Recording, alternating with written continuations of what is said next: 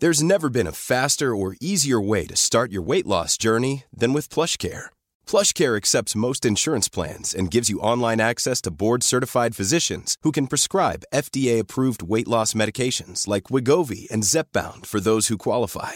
Take charge of your health and speak with a board-certified physician about a weight loss plan that's right for you. Get started today at plushcare.com slash weight loss. That's plushcare.com slash weight loss. plushcare.com slash weight loss. Fíjate, Andrea, que es por eso que hoy hablamos eh, como parte de este tema que tú nos traes y la tenemos en la línea. Traes, por favor, a María Salguero, creadora del Mapa Nacional de Feminicidios. Esto es una herramienta digital que recopila la geolocalización y las muertes violentas de mujeres en México. Muy buenas tardes, María. Hola, buenas tardes. Un saludo a ustedes y a su auditorio. María, pues un gran trabajo el que tú has hecho para que esto no quede nada más en una carpeta o en una hoja de un forense como homicidio doloso. Y aún así nos siguen casos de feminicidios están investigándose como homicidios dolosos. De hecho, estaba oyendo parte de lo que estaban comentando, y es que hay una sentencia de la Suprema Corte que todo asesinato violento de mujer debe investigarse bajo el protocolo de feminicidio. La investigación será la que descartará si fue un homicidio o un asesinato violento. Claro. Así es, pero no quieren hacer eso. Este, nada más llega el Ministerio Público pero de ahí a las otras a las otros a los otros cómo se llaman este parte del protocolo pues ahí se queda. Pues es que están los y están los protocolos de actuación de investigación con perspectiva de género pero no están capacitados policías policías ministerios públicos. Entonces desgraciadamente es cuando mandan los casos a homicidio doloso homicidio calificado.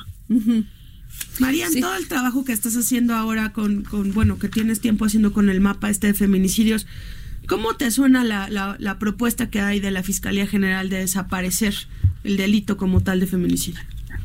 Pues civiliza el delito.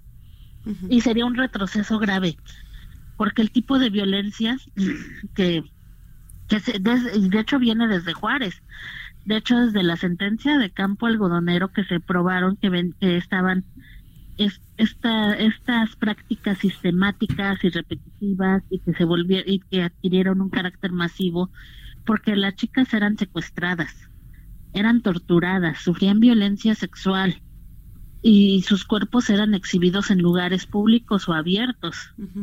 Entonces, son parte de las causales del delito de feminicidio que hay del 325 del Código Penal Federal. Ok. Eh, María, es que, este, perdón, este, sí, cuando el tema es que no se entiende esto, porque dicen que falla la forma, que no es la forma, sino el fondo. Y a esto me refiero, por ejemplo, eh, una mujer que es atropellada y, le y encuentra en su cuerpo en la carretera, ¿sí? Pero no sabe si fue feminicidio porque el Ministerio Público no cumple con esta investigación. O sea, no o sea, entiendo lo ministerial, pero no entiendo no no entiendo por qué no se le da seguimiento en lo policial y en lo pericial. Y es que hay parejas que han usado los autos como arma. O te voy a contar un caso de una chica en Guanajuato, de Maripili, que apenas fue asesinada en días pasados la investigación se, inició por homicidio calificado y cuando tú lees en un primer en un en las primeras notas el caso parecía una ejecución de crimen organizado. Pero ya después la familia salió a hablar y dijo no es que fue la pareja sentimental o sea cuando hicieron ya toda la investigación. Eh, no la misma pareja salió a decir la misma familia salió a decir que fue la pareja. Ah. y que ella sufría violencia en manos de su pareja pero por eso es importante que se investigue bajo el protocolo de feminicidio. ¿Por qué? Porque tenemos el caso de Mariana Lima Buendía, que su pareja simuló un suicidio, el caso de Lesbi, ¿Sí? que ya por medio de peritajes externos salió que sí habían sido víctimas de feminicidio. Y así hay muchos casos. Las parejas ocultan los asesinatos simulando suicidios, pero también ejecutan los modos del crimen organizado. El caso de, de Abril, por ejemplo. Claro, Abril era un, fueron, fueron dos motocicarios. Claro. O sea, pero tú decías, tú en un principio puedes decir fue un ajuste de cuentas, pero la familia salió a decir no, es que ella sufría violencia de parte de la pareja. Claro. Y es el mismo tema aquí, María, porque en el, en el asunto de, de Ingrid, que con esta, insisto, la filtración de las imágenes, porque es lo que nos ha puesto a todos este, con la cabeza revuelta, ¿no? De, sentimientos, de enojo. Ahora, de repente, entiendes muchas de las pues de las demandas que tienen las mismas mujeres en las marchas, de que no nos hacen caso porque hasta ese tema de la filtración de las imágenes es una falta de respeto total y es una revictimización, ya lo dije, claro. al tema de las mujeres. Pero María, lo que yo quiero preguntarte es, ¿qué estadística ves tú en, este mapa y del que te enteras de las historias eh, de la mujer que denuncia esta violencia, este acoso, como es el caso de Ingrid también, que hace siete meses había denunciado y había ido a una fiscalía para decir que este hombre la estaba atosigando, que la estaba amenazando, y entre que acaba muerta una mujer. Pues es que cuando cuando ella la pareja dice no, pues es que sí, sí me golpeó, pero prefiero darla por terminada porque voy a darle una oportunidad. Yo creo que se le debe dar seguimiento por parte de las autoridades, porque denuncia hubo. Aunque ella diga que no, las autoridades deben hacer un protocolo para que se les dé seguimiento.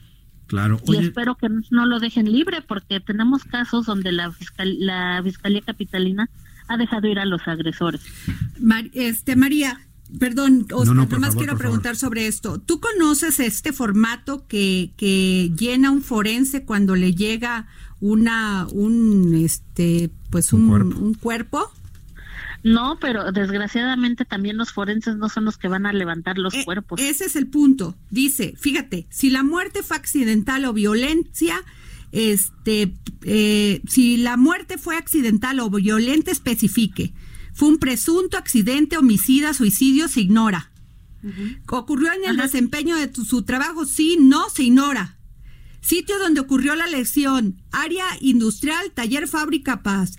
Vivienda particular, área deportiva, granja, calle, carretera, otros, área comercial, escuela u oficina pública, vivienda colectiva. Anote la relación que tenía el presunto agresor con el fallecido. La defunción fue registrada en el Ministerio Público con qué acta. Describa brevemente la situación, circunstancia o motivos en los que se produjo la lesión, o sea, con unos cuadritos chiquititos para llenar. Anote el domicilio donde ocurrió la lesión del presunto accidente, homicidio o suicidio, tipo vialidad, nombre vialidad, número, tipo de asentamiento, nombre del humano, del, del asentamiento humano, código postal, localidad, municipio, entidad federativa y ahí acaba, María. O sea, así define un forense si fue feminicidio o u, homicidio doloso. Pues yo creo que yo creo que deben de tener un no no no sabía del formato, pero sí lo que sabía es de que ellos no van al lugar. Y a veces hasta los cuerpos les llegan lavados. Por eso te digo, entonces ahí también habría cómo se este cómo se inició esa investigación y cómo el forense tiene todos los elementos para declarar que fue feminicidio u homicidio doloso. Y esto lo saqué de una página que se llama sopitas.com que tenían ellos el, el, formato. El formato. Fíjate que ahorita que mencionas eso, eh, otra de las de las grandes deficiencias institucionales a nivel a nivel nacional es de que tienen los cuerpos, pero no levantan la evidencia, la pierden o la contaminan. Uy. O, Y de plano no les toman muestras de ADN. De hecho, aquí en la ciudad, pues tenemos, recordemos el caso de Fátima, la niña Fátima, de 12 años en 2015 que no había reactivos para tomarle muestras de ADN a los agresores. En ahora en 2017 asesinaron una, 2016 fines de 2016 asesinaron una chica en el Ajusco. Había tres condones en la escena del crimen, no recabaron ninguno. El hermano de la víctima fue el que tomó las fotografías. Y esas fueron las que y ahí es como se dieron cuenta que había tres condones. El y, y apenas ahora en 2020, los primeros días del año, hubo un, un feminicidio de una mujer de la tercera edad, porque fue cometido por saña, con mucha saña. El agresor tenía la camisa llena de sangre de la víctima y el MP lo dejó ir porque no tenían cómo tomarles muestras. No puede ser. No puede ser. Oye, María, una de las. Habla Oscar Sandoval, ¿cómo estás? Sí, una, hola. Una, una de las cosas que vemos en tu mapa es que en el centro de la República es donde, digamos, se disparan especialmente eh, el, el número de feminicidios. Y la otra que es un tema que dejamos a veces de lado, que son eh, cuando hay hijos en orfandad, ¿no? Y, y digamos, si son casos en los cuales además pues se filtra más información, el tema, el tema se complica. ¿Cómo, por qué en el centro de México es donde se dan más? Y dos, ¿cuál es el protocolo con los hijos en orfandad en estos casos? Pues mira, los hijos en orfandad son los invisibles, más invisibles que las víctimas. De hecho, pues no hay una legislación que los contemple y el gobierno federal los tiene en el desamparo. María. el gobierno porque Ah, también es, un, pro- es, un, es, es un problema tanto a nivel federal, estatal y municipal.